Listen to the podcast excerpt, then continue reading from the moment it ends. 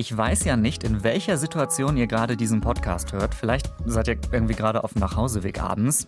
da setze ich mal eine ganz andere Stimme auf, denn jetzt in dieser Jahreszeit, in der es dann schon früh dunkel wird, da seid ihr vielleicht noch unterwegs und vielleicht seid ihr euch der Gefahren auch gar nicht bewusst, die da in der Nacht in so manchem Wald, im Nebel oder in so manchem verlassenen Haus lauern. Ja, ihr merkt es an der Tatsache, dass ich unangenehm nah und mit betont gruseliger Stimme am Mikrofon hänge.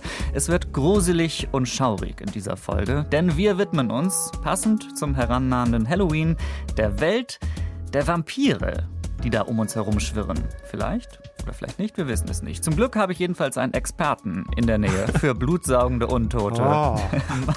so habe ich dich auch noch nie vorgestellt, oder Mario? Ja, na, ja. Ne? der Experte für Blutsauger und andere Vampire. ja, genau. Du bist mein Vampirexperte heute. Was haben Vampire ja. mit Tieren zu tun? Ja, ähm, Vampire, das ist ja ein Mythos, der geht auf eine Romanfigur zurück. Graf Dracula wurde 1897 von einem irischen Schriftsteller namens Bram Stoker erfunden und das war jetzt der Urvater für alle Vampire. Also ah. die trinken Blut, die schlafen tagsüber, die können sich in Fledermäuse verwandeln.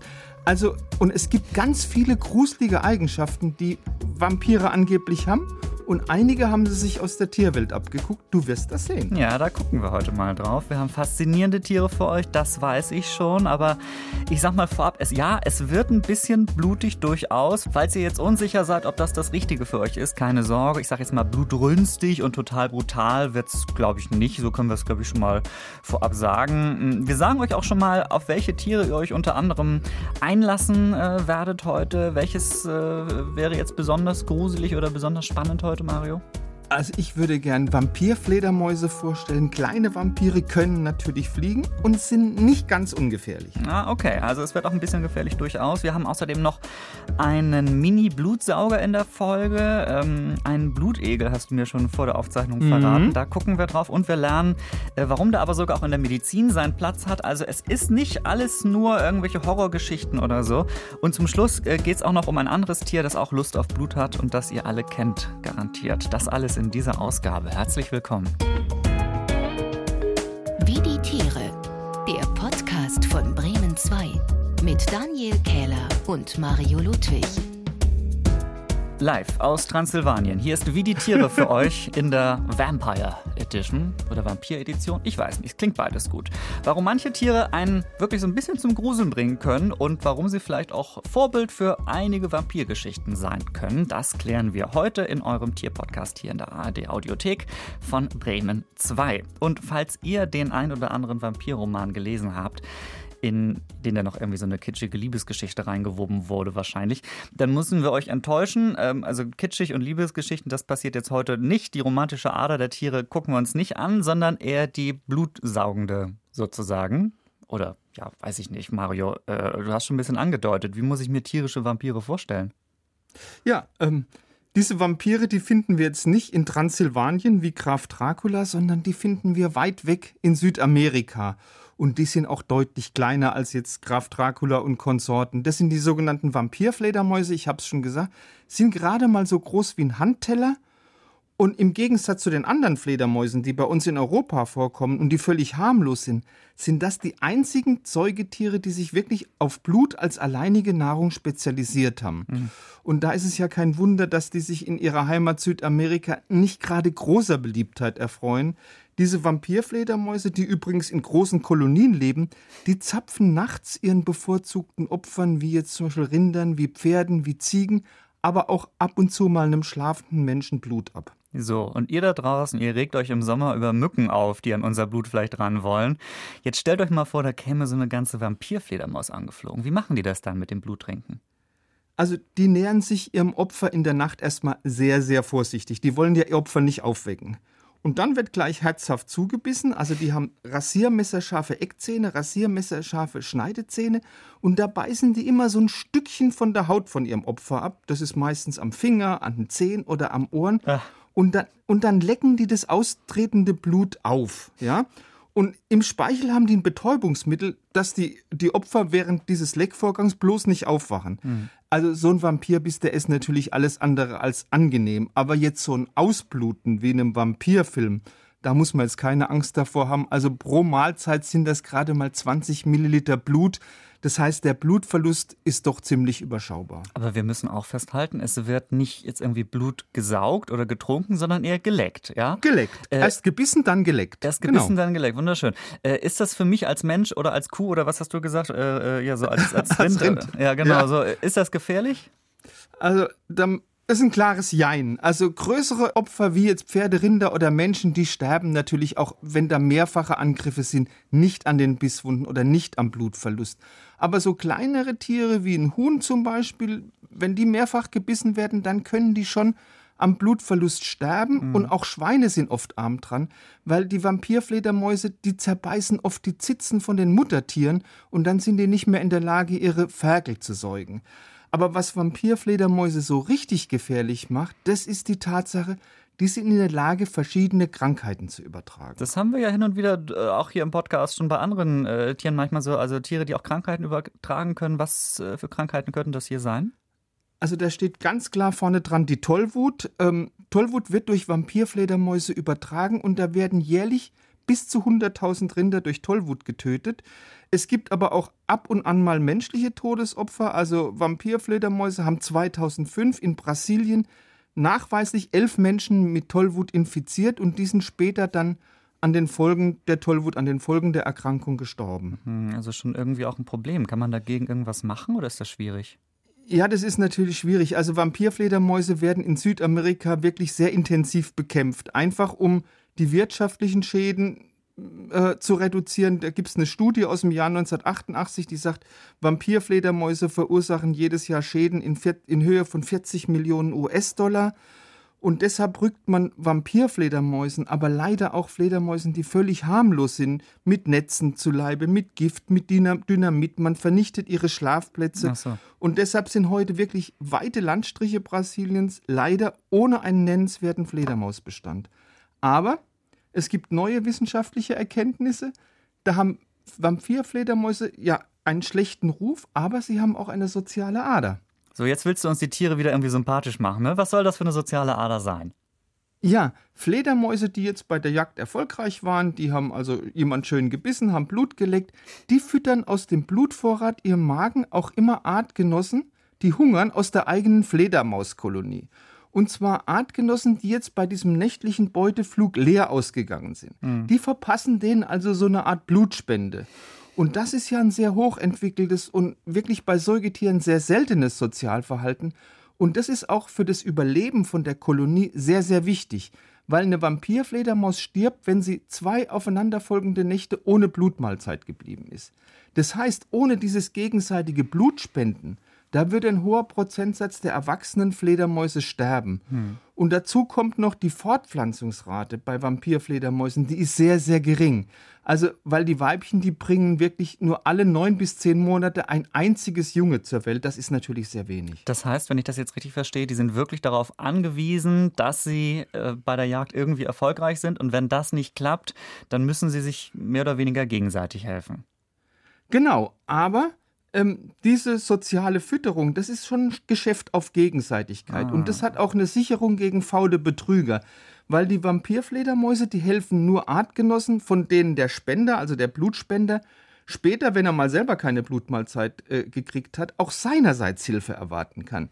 Das heißt, auch bei Vampirfledermäusen erfreuen sich Schnorrer nicht gerade einer übermäßigen Beliebtheit. Mhm. Wenn Vampirfledermäuse allerdings krank sind, dann meiden die total den Kontakt zu Artgenossen. Das heißt, Vampirfledermäuse, die Krankheitssymptome haben, die verbringen deutlich weniger Zeit in der Nähe von ihren anderen Artgenossen als sonst üblich. Das heißt, die haben weniger Kontakt zu gesunden Artgenossen und deshalb kann sich so ein Erreger in der Kolonie natürlich langsamer verbreiten. Das ist also wirklich so eine Art Social Distancing, wie wir das eben bei uns auch in der Corona-Pandemie gekannt haben. Wenn die jetzt auch noch Stoßlüften können, äh, dann drehe ich komplett durch. Ja. ja, genau, das machen die auch. So, aber nein, äh, es ist eher das Social Distancing, was diese Vampirfledermäuse drauf haben. Und sie sind auch nicht die einzigen Tiere, die äh, Lust auf Blut haben. wir haben schon angedeutet, wir stellen euch zwei gleich noch vor. Jetzt ist es aber erstmal wieder Zeit für unsere Rubrik, in der wir gemeinsam mit euch kuriose Tiere entdecken. Weirde Tiere.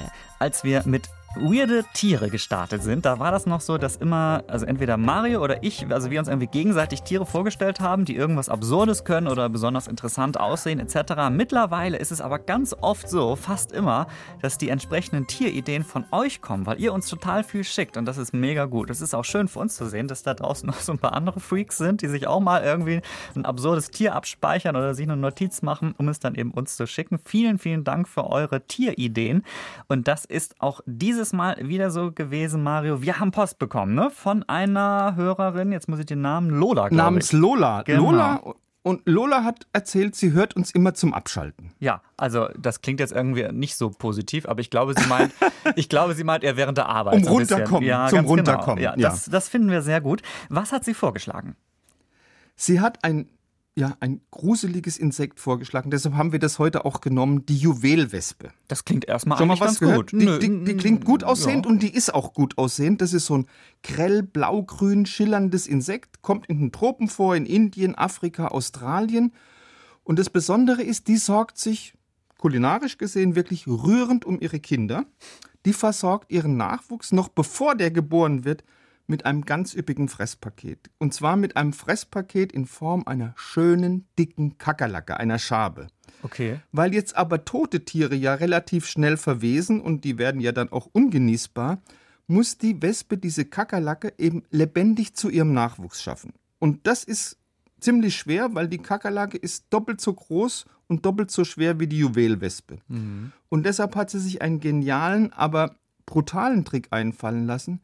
Sie verwandelt die Kakerlake in einen willenlosen Zombie. Ah, da ist wieder Grusel, Mario, mit Da ist seiner wieder Gruselstimme. Ja, ja. Und dazu verpasst die ihrem Opfer mit ihrem Giftstachel zunächst mal einen ganz gezielten Stich in Nervenknoten im Brustbereich. Und zwar in Nervenknoten, der jetzt für die Motorik zuständig ist. Und das heißt, dadurch werden die Beine der Kakerlake jetzt mal für einen kurzen Zeitraum paralysiert. Da geht nichts mehr. Und dieser Lähmungszustand, der gibt jetzt der Wespe die Gelegenheit für eine zweite, für eine noch fiesere Giftattacke. Weil die Wespe verpasst jetzt der Kakerlake eine Hirnwäsche. Die injiziert jetzt mit ihrem Giftstachel Nerven, äh, Nervengift ganz gezielt in einen Teil vom Kakerlakengehirn und zwar in den Teil des Gehirns, der für das Fluchtverhalten verantwortlich ist. Und das machen die mit einer Präzision, da können menschliche Hirnchirurgen nur davon träumen. Jetzt musst du natürlich fragen, wie kann ein schnödes Insekt das schaffen, eine bestimmte Gehirnregion von einem anderen Insekt aufzuspüren? Ja, ich bin schon so ein bisschen irritiert, irgendwie, was, das, was die alles drauf hat, diese Juwelwespe. Ja, eben, die ist, die ist toll. Und israelische Forscher haben das auch vor ein paar Jahren rausgekriegt. Die haben nämlich sich die, den Stachel unterm Elektronenmikroskop angeguckt und haben gesehen, an der Spitze vom Giftstachel ist so eine ganze Anhäufung von Sinneszellen. Und das ist wohl so eine Art Gehirndetektor, ja.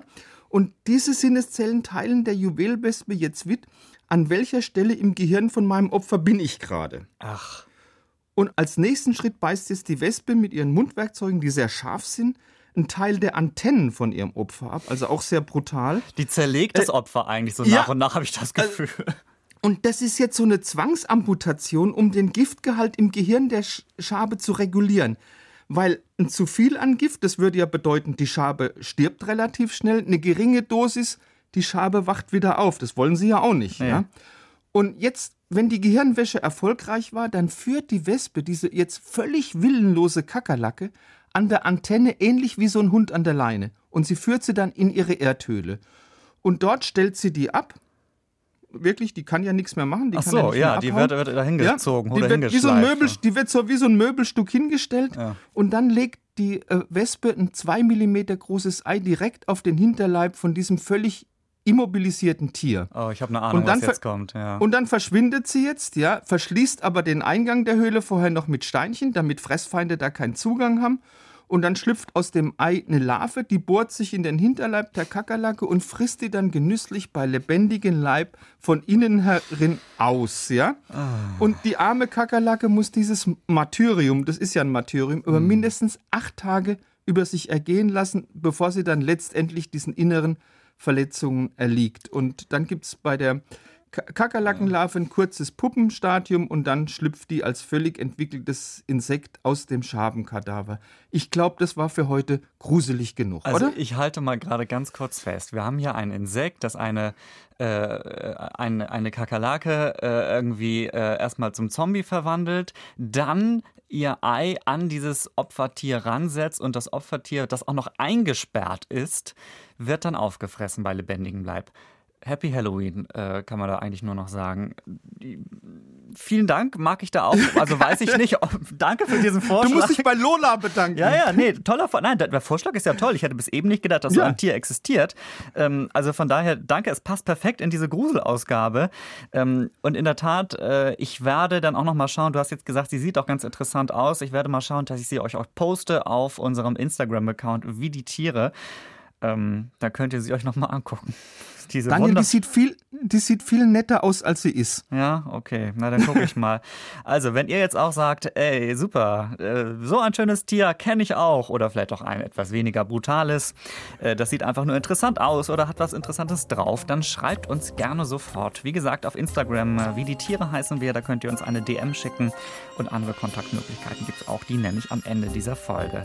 Vielen Dank, Mario, für diesen Ausflug in die Welt der Juwelwes. So, vorhin haben wir schon rausgefunden, die Vampirfledermaus ist eher eine Blutleckerin und keine Blutsaugerin. Wir haben aber noch ein Tier, das zu dieser Bezeichnung Blutsauger durchaus passen würde. Äh, wobei wir haben eigentlich noch zwei Tiere, die Blut saugen. Ne? Also äh, genau. mit welchem wollen wir weitermachen? Ich würde sagen, wir machen weiter mit dem medizinischen Blutegel. Das ist ein 15 cm langer Wurm ernährt sich exklusiv vom Blut von Menschen und von anderen Säugetieren. Toll. Und der geht wirklich äußerst raffiniert vor. Also zunächst mal tastet er sich so mit seinem Vorderende voran und sucht jetzt beim Menschen oder beim anderen Tier nach einer geeigneten Bissstelle. Das heißt, eine geeignete Bissstelle, das ist eine Stelle, an der die Haut relativ dünn ist, wo es keine störende Hornhaut gibt und die auch nur wenig behaart ist. Und wenn er dann so eine optimale Stelle gefunden hat, dann saugt er sich mit seinem Saugnapf fest und dann hat er so drei strahlenförmig angeordnete Kiefer und da fräst er sich durch die Haut durch, weil diese Kiefer, die haben je 80 bewegliche Kalkzähnchen hm. und der fräst sich wirklich so in Sekundenschnelle durch die Haut und verursacht dann eben eine kleine Wunde. Süß, diese 80 bewegliche Kalkzähnchen, das klingt doch sympathisch. Ähm, äh, ehrlicherweise, ja. es klingt schrecklich, Mario. Tut das weh? Ja. Na, es ist vergleichsweise schmerzarm, also wie mit leichter Insektenstich. Also ich hatte selber mal Blutegel dran, ich habe es gar nicht gemerkt. Oh. Und, und bis heute äh, konnte man auch nicht nachweisen, ob der Blutegel da so ein Anästhetikum verwendet, ja, das, das vielleicht lokal wirkt. Jetzt saugt der Blutegel dann 30, 60 Minuten lang und nimmt bis zum Fünffachen seines Körpergewichts an Blut auf. Und die Speicheldrüsen, die er zwischen den Kiefern hat, die sondern ständig eine Substanz namens Hirudin ab. Das ist eine Substanz, die verhindert die Blutgerinnung. Und wenn er dann so richtig vollgesogen ist, wenn er so richtig satt ist, dann fällt er von selbst von seinem Wirt, also vom Menschen ab. Und so ein Blutegel, der kann mit so einer Blutmahlzeit bis zu zwei Jahre lang auskommen. Also er kann zwei Jahre lang hungern. Und was auch erstaunlich ist, Blutegel können bis zu 30 Jahre alt werden. Das ist äh, erstaunlich. Ein stolzes alt. Alter das für so einen kleinen Wurm, ne? Ist nicht schlecht. Und äh, also wenn ich das richtig verstehe, sie saugen zwar Blut, aber ähm, äh, wenn sie das jetzt schon machen müssen, dann machen sie es offenbar auch nicht so oft. Wie viel äh, äh, schlabbern die da auf? Also pro Egel inklusive Nachbluten so etwa 50 Milliliter. Ein Mensch hat jetzt circa 5 bis 6 Liter Blut. Das heißt, 100 bis 120 Blutegel, wenn die an dir angesetzt sind, die könnten dann einen Menschen komplett leer saugen. Ja, was gut. aber nie stattfindet. Ja, wollte ich gerade sagen. Wie oft passiert das, dass man unbemerkt, ach Mensch, 120 äh, Blutegel an mir, äh, wie ärgerlich. So, das passiert jetzt eher selten. Ähm, äh, du hast jetzt gerade das eben schon ein bisschen angedeutet. Wir haben einerseits auch medizinischer Blutegel als, als Namen. Das gibt es für dieses mhm. Tier. Ähm, was hat es sich damit auf sich? Hat er so ein kleines Stethoskop um, mit dem er erstmal den Herzschlag vorhört, bevor er saugt? Oder wie macht er das? Was macht er da? Knapp knapp. Also er ist schon, Stethoskop ist schon richtig. Er ist und er war schon immer ein tierischer Arzt. Also die sogenannte Blutegeltherapie, das ist wirklich eine der ältesten Heilmethoden in der Medizin. Es gibt wirklich Hinweise, dass Ärzte schon vor 5000 Jahren Blutegel zur Heilung von verschiedenen Krankheiten eingesetzt haben. Also bei den alten Ägyptern, bei den alten Griechen, da hat man die Blutegel gern angesetzt, bei Geschwüren, bei Hautkrankheiten, bei Venenleiden. Aber der hat auch vor kurzem in der ganz modernen Medizin wirklich ein sensationelles Comeback gefeiert, der Blutegel.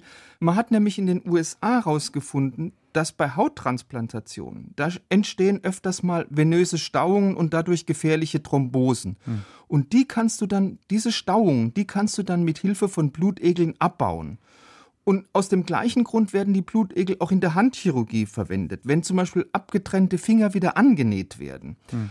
Und der Blutegel wird heute vor allem in der Alternativmedizin eingesetzt, also bei ganz verschiedenen Krankheitsbildern. Ich sage mal ein paar: Angina pectoris, Gürtelrose, Hypertonie, Thrombose, Tinnitus, Mandelabszess. Such dir irgendwas anderes aus, er wird wahrscheinlich eingesetzt werden. Du kennst dich aus. Ein zugegebenermaßen etwas glibberiges, gruseliges Tier, das aber tatsächlich auch in der Medizin eingesetzt wird. Und dann ist das wahrscheinlich nicht so, Mario, ich kenne mich jetzt nicht aus, aber der wird jetzt nicht irgendwie aus dem Teich gefischt, sondern der wird wahrscheinlich dann irgendwo in einem Aquarium gehalten oder, oder, oder so, oder?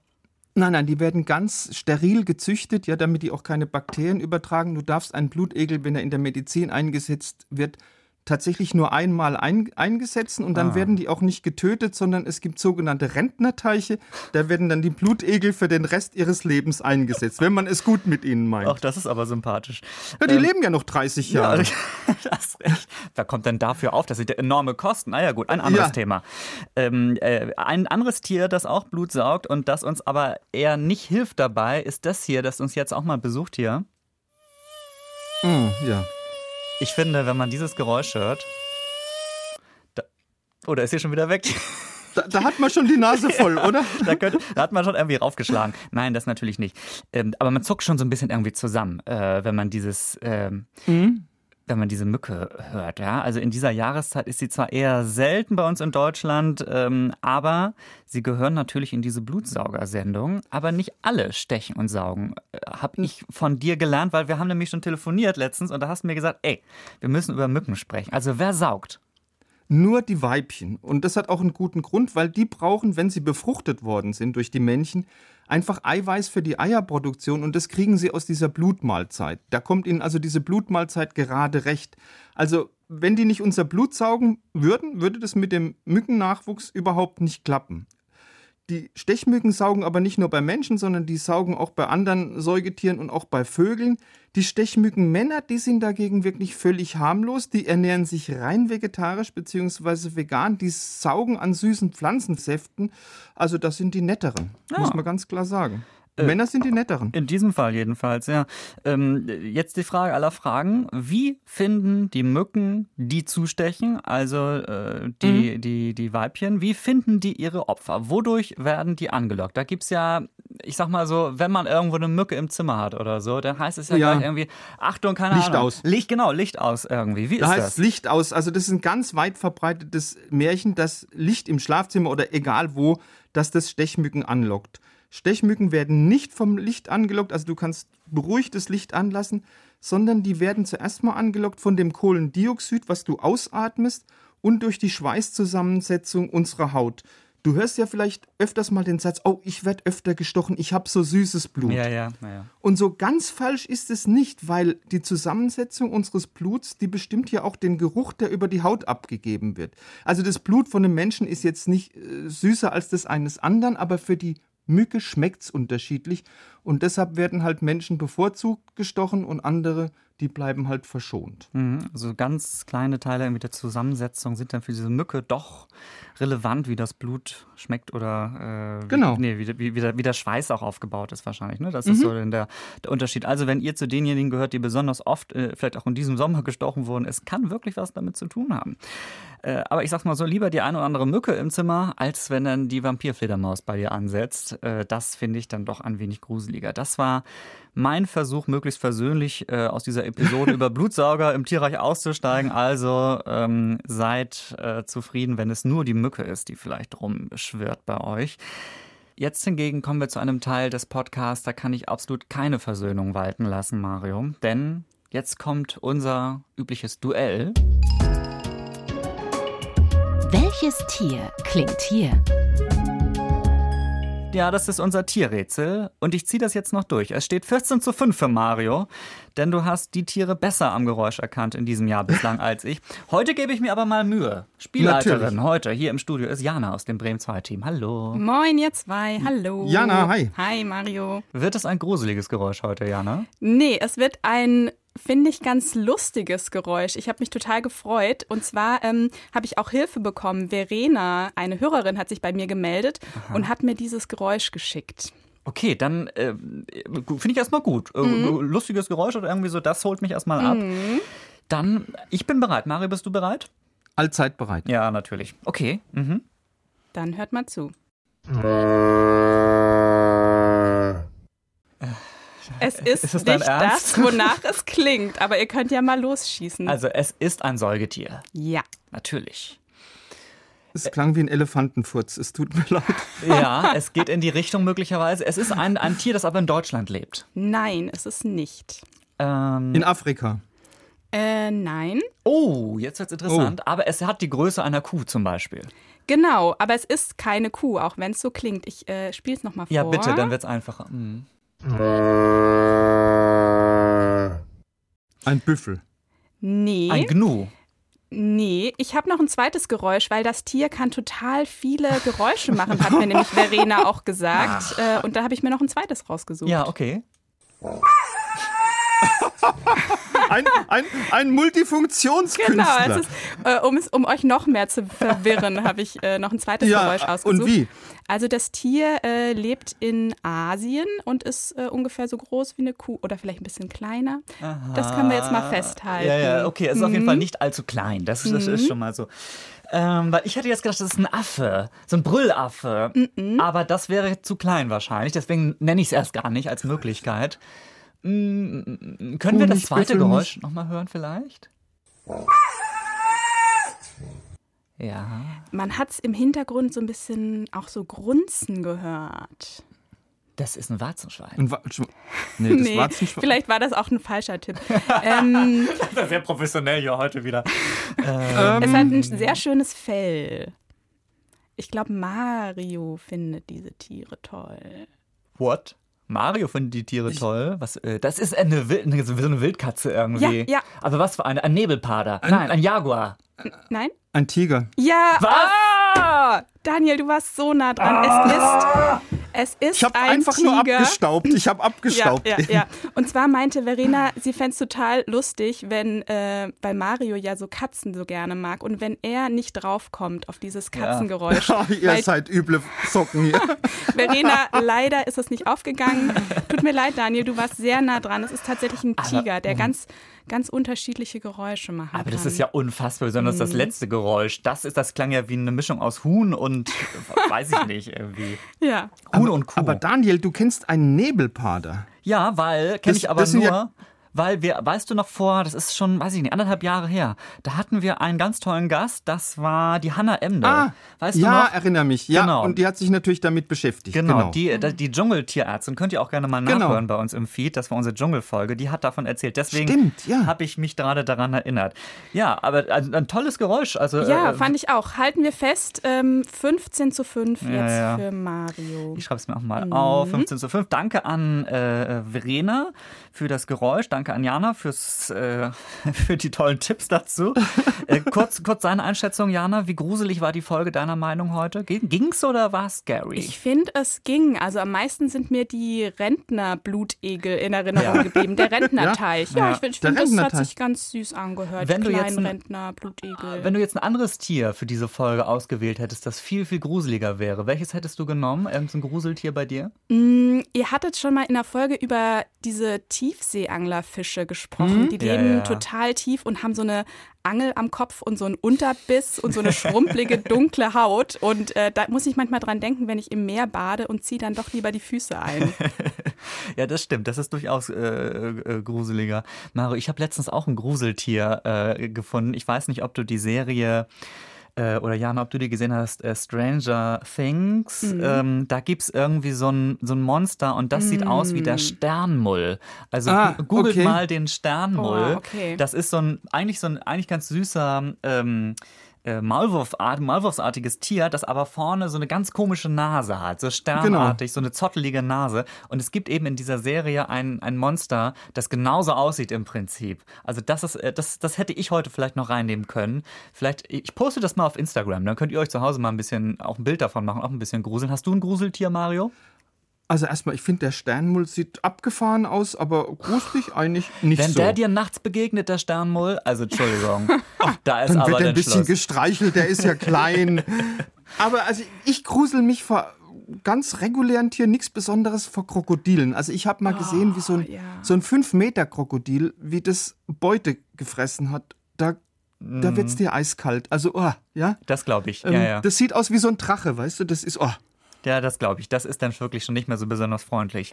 Ja, Mensch, dann entlassen wir euch äh, aus dieser Folge mit diesen äh, wunderbaren Tieren. Danke, Jana, für, für das Geräusch und für dein ähm, Gruseltier sozusagen. Sehr gerne.